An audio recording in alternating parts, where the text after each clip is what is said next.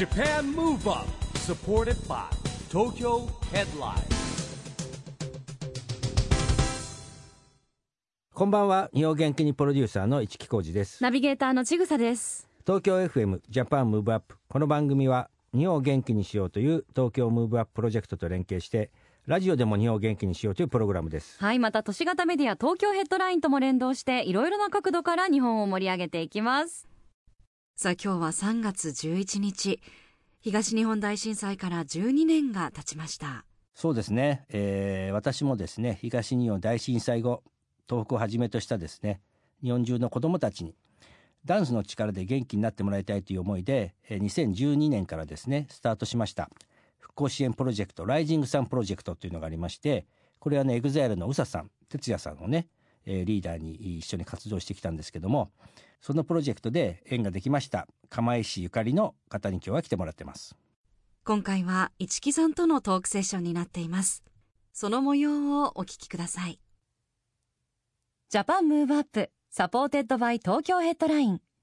この番組は SDGs ピースコミュニケーションに取り組む東京ヘッドラインの提供でお送りします。Japan Move Up それでは今夜のゲスト慶應義塾大学の洞口瑠衣さんです。こんばんは。こんばんは。よろしくお願いします。もう久しぶりというかもう久しぶりすぎちゃうんですけどもね洞口さんとは、えー釜石の宇野住まいスタジアムのこけら落としてね、えー僕らがの復興支援プロジェクトエグザイルの皆さんとライジングサンプロジェクトってやってたんですけれどもまあ釜石東中っていうですね、えースタジアムがあったところにもともとね、えー学校あったんで流されちゃってですね、えー釜石東中と、えー福島県中学生の皆さんとですね一緒にライジングサンをね踊ったんですけれども、まあ、その時にですねまあこれあのこけら落としのね一大イベントでしたから、えースタジアムでですね全国に向けてメッセージを送ったのが洞口さん、はい。ということでですねいやまあだからすごくイメージ僕らのすごく目にも焼き付いてるし、はい。あの大観客の中そしてまあテレビとかメディアはね通してて自分から見えるもんじゃなかったんだけど、い。あの中で一人でこう喋るわけじゃないですか、はい。どんな気持ちでしたあれは？そうです。ね。なんか特に緊張とかっていうよりも、なんか私はこれまでずっとあの東日本大震災から、うんこういろんな方々からの支援のおかげで、うん。こう生活が成り立っていて、うん。特にこう学校生活一つをとってもこうランドセルとかもないような状況だったので、うん。そういうのも全部いただいたものでこう学校生活も再開できてたのでその感謝を伝える場所が欲しいって思ってた時の、うん。あのこけら落としだったのでとにかくこう感謝を伝えられる場所が来たからこう伝えなきゃみたいな感じではい、ねやってました。あ2018年だったと思うんですけども、あの時は何何年生ですか？高校2年生ですここね2年生、はい。あの文章とかっていうのは、はい。自分で考えない先生とか相談していや先生とかに相談せずに自分で。あそう、はい。えでも普通だとさあんな大きな舞台ですから、はい。先生とかが「ねえねえ洞口さん私にも見せて」とか、どうだ?」とか言われなかったんだ？いやもう先生に、うん。あの言ってなかったです。あのことを。言ってなかったのでなるほど。多分学校の先生たちもびっくりし知らなかったんだ。はいそうですえじゃあもうちょっとあのーはい。遡ってしまうんですけど、はい。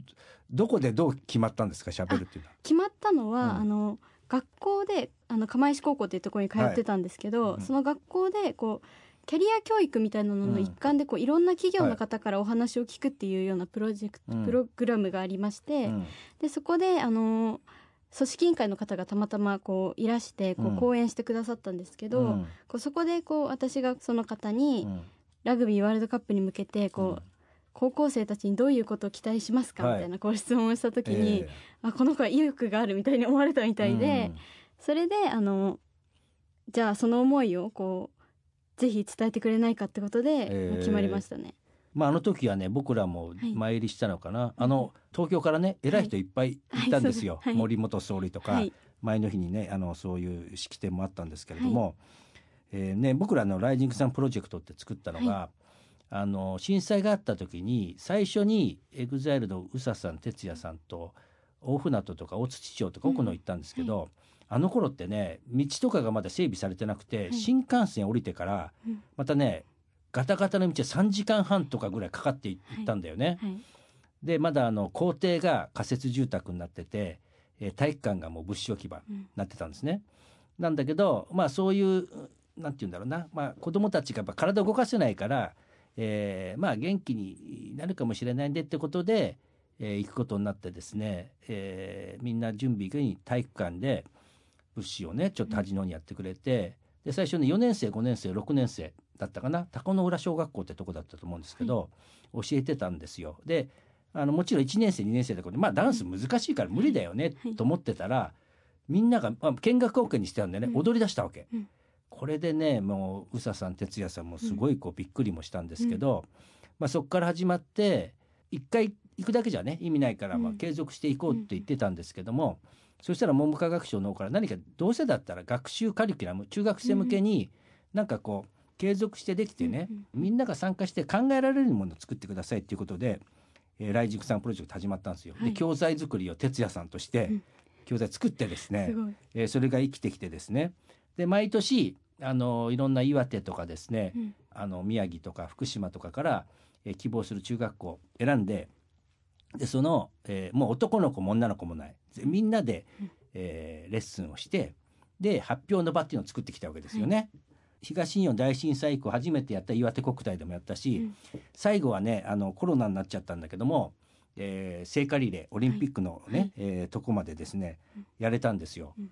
だからね本当にね言ってそういう意味では、えーなんとかもう2011年からスタートしてやってこれたんだけども、まあやっぱりねこれを忘れちゃいけないんでね、3月11日ってことをですね、今から12年前に起きたわけですけれども、えー、洞口さんは当時は小学校小学校3年生。3年生ですね。えー、どもう震災の時はどどこに震災の時はちょうど学校にいて、うん。あの算数の授業ではい。そろばんをやってたんですよ、えであの地震が来て、ーうんこうみんなで机の下に入ったって感じですね、えー。まあ、先生が直演して入りなさいみたいな話にそうでなってすね。なんか当時あうの地震にあのびっくりするっていうよりも、うん。私たちの教室の真ん中にこうん。う冬だったので、ええ。こうストーブがあってその上でこうちょっとお湯を温めるじゃないですけど、こう冷たい水で掃除ができないので、うん。その後の掃除の時間に備えて、うん。こうちょっとお湯を温めてたんですけど、うん。そのお湯がこうぐらぐらぐらぐら揺れて、うん周りの子にかかっちゃってたんですね。ああでそれして危ないですもんね、えー。そっちの方がこうなんかびっくりして地震っていうよりも、えー。そっちの方のイメージが強かったですね。えー。いやでも相当揺れたでしょだって、はい、そうですね。長い時間に、はい、でそれはじゃあ机の下にもちろん書くね、いはい。行ってくださいって言った後もあるじゃないですか、はい、こう先生がこうどっかに誘導されたんで。すか？と最初はあの校舎のうん一番上にこう、みんななんか防寒着だけ持って、うん。こうのぼあ登っていくみたいな感じだったんですけど、まあそこでこう窓からこうあの中学校がすぐ隣にあったので、うん。あの釜石東中学校の生徒の方がこう逃げてるっていうのを見て、ああこれは逃げなきゃダメなのかもしれないってことで私たちも続いて逃げたって感じですね。え。ーまあだからね今でこそそういうけども、まあ、当時のねリアルな時はき緊迫したはい、中ですよね。だってね、うん。中学校が流されちゃったわけですから、はい。そこは。やっぱりその今もうねもう大学生におなりになったわけですけども、その頃からどう震災を経験して感じたことって？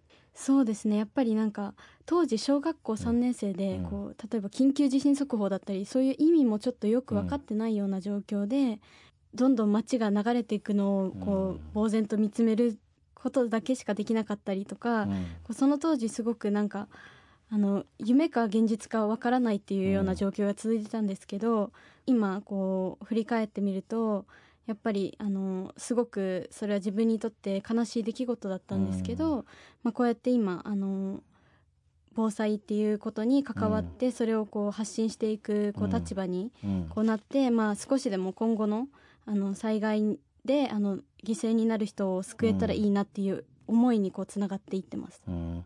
今その防災っていうねキーワードが出たんだけども、そうだ今大学で学んでるのが？はいそうなんですよ。大学でこう、一応防災の研究室っていうところに所属して、うん。まあ、防災教育とかあの学校の防災について学んでいます。それはやっぱりこの自分の震災の経験からくるはいそうですね。やっぱりあの特にこう学んでるのが、こううん学校現場における避難訓練っていうところなんですけど、うん。こう実際に自分もあの東日本大震災を経験してうん。こう普段行われている避難訓練じゃダメだっていうふうに思ったのでそこがきっかけですなるほどね。え、ね。はい、ちょっとね、はい。あの大事なポイントだね。やっぱり避難訓練はどこがポイントなの、そうですね、あの今こう学校現場で行われている避難訓練っていうのが、うん。こう経髄化しててこう地震が来てこう校庭に集められて校長先生にこううん。何分何秒かかりましたみたいに言われて、こう消防士の方からこうお話をいただくみたいな形だと思うんですけど、うん。こう実際のこうあの現実の災害時では、やっぱり余震も起こるし、うん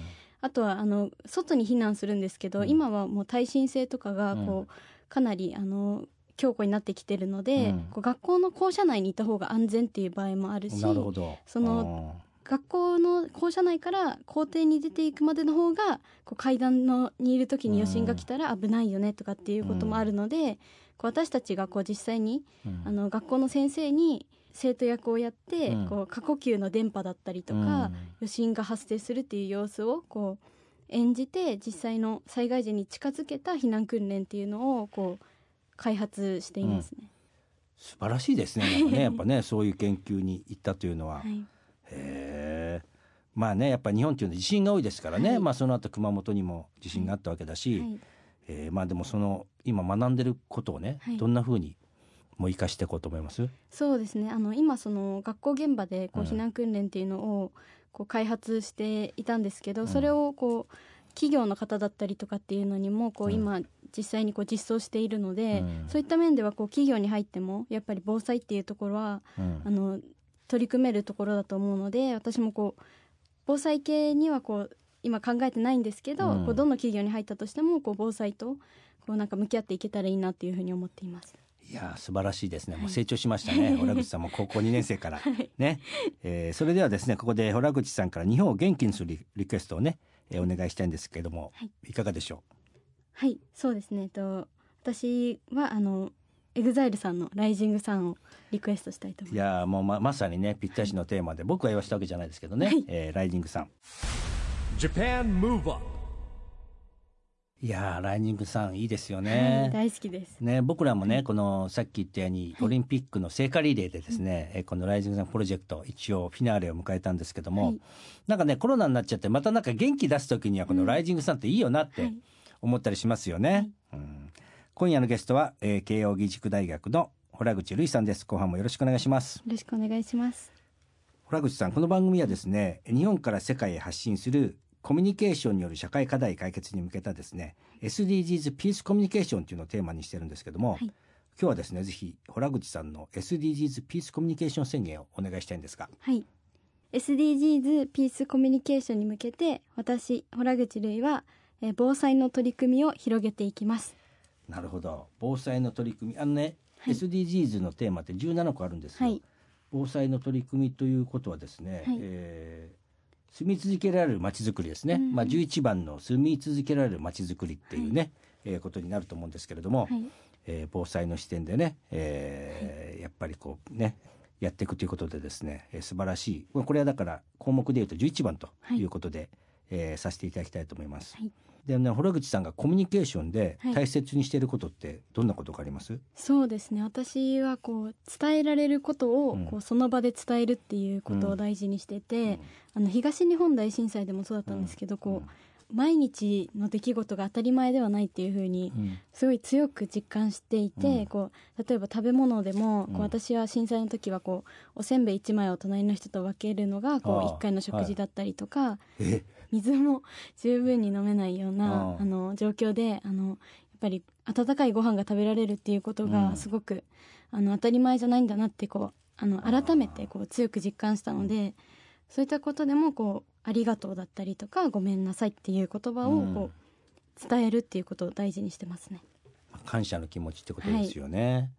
え。ーでも洞口さんは今大学3年生もうすぐね4年生ということなんですけれども、ね、さっき聞いてたらちょうど入学したと同時にコロナになっちゃったはい。ということで、はい、1年生2年生の間がだからはい、コロナ禍ってことですよね。はい、そうです。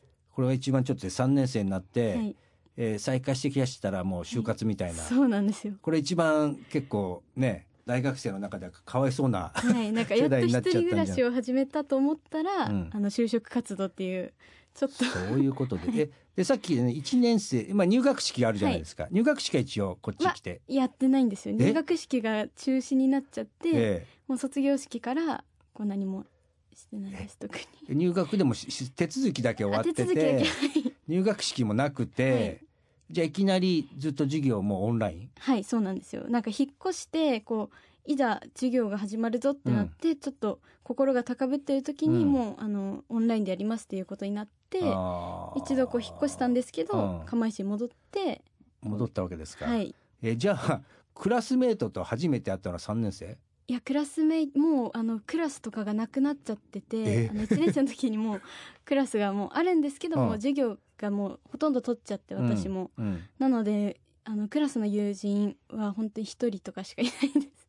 オンライン上でこう知り合ったえでも3年ん？授業がリアルに再開したら3年生の？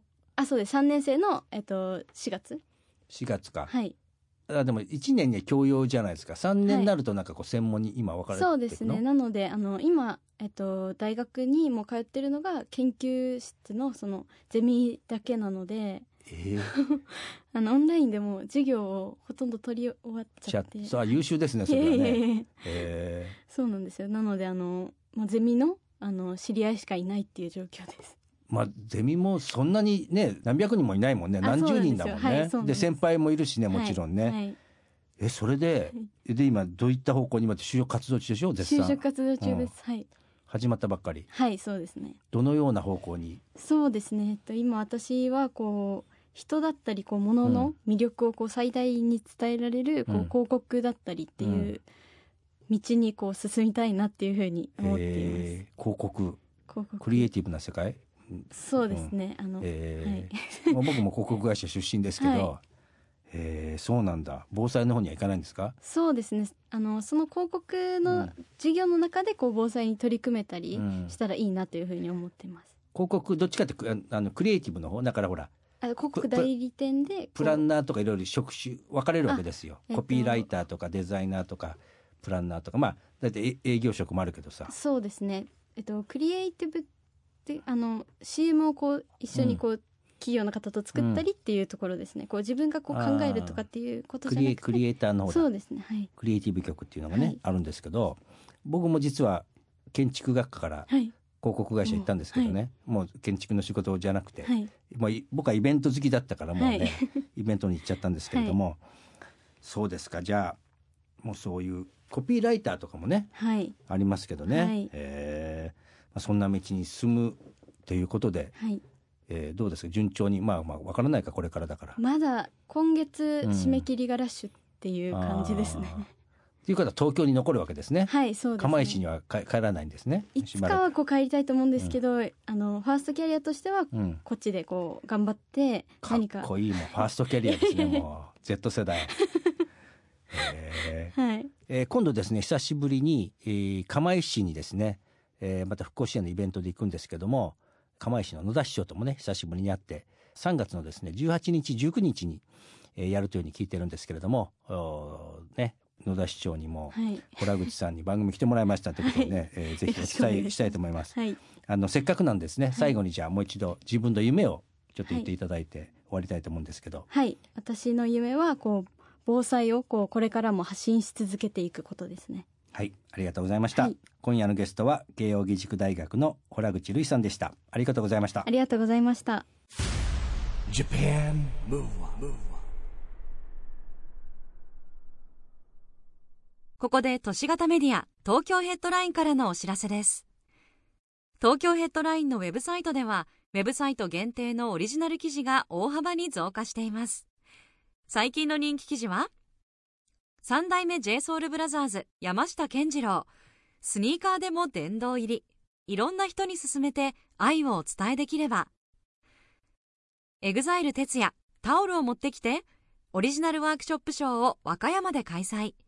ジェネレーションズ小森隼人がスペシャルゲスト。戸塚祥太加藤和樹。辰巳雄大ら令和のビートルズが再びギターをかき鳴らす。舞台「バックビート」生田斗真司会山崎由紀アナの爆笑トークを警戒。この間のイベントでネットニュースのトップになってた。などがよく読まれていました。その他にもたくさんの記事が毎日更新されていますのでぜひ東京ヘッドラインウェブをチェックしてくださいね。Japan Move Up 今日はですね、えーライジングさんプロジェクトで縁があった洞口瑠衣さんに来てもらったんですけども僕らねみんな多分ねあの時宇野スマイスタジアムにいた人たちはもう目がね一点集中になるぐらい彼女のね、えー姿とですね言葉にね吸い寄せられたんですよね本当にね。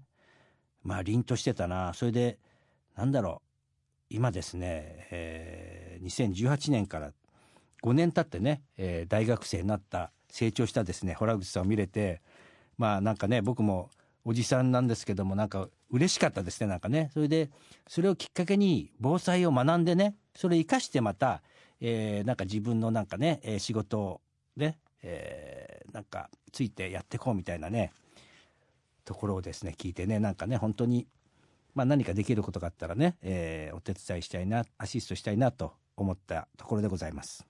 はい。ま震災から12年。この番組が始まって10年になりますけれども伝え続けることが番組としても大事だなと思いますし日頃からね継続的にできることを探して行動に移していきたいなと改めて思いました。そしてえ来週3月18日土曜日なんですが私と市木さんで岩手県は釜石市の観覧無料のイベントに参加させていただきます。えまた番組でもその模様をご紹介する予定です。ということでジャパンムーブアップ今週はお別れのお時間ですが次回も日本を元気にするヒントたくさん見つけていきましょう。はい。これからもみんなで知恵を出し合って日本そして世界をつなげて地球を元気にしていきましょう、はい。ジャパンムーブアップお相手は一木広治と。ちぐさでした。この後も東京 FM の番組でお楽しみください。それではまた来来週。 Japan Move Up supported by Tokyo Headline。この番組は SDGs ピースコミュニケーションに取り組む東京ヘッドラインの提供でお送りしました。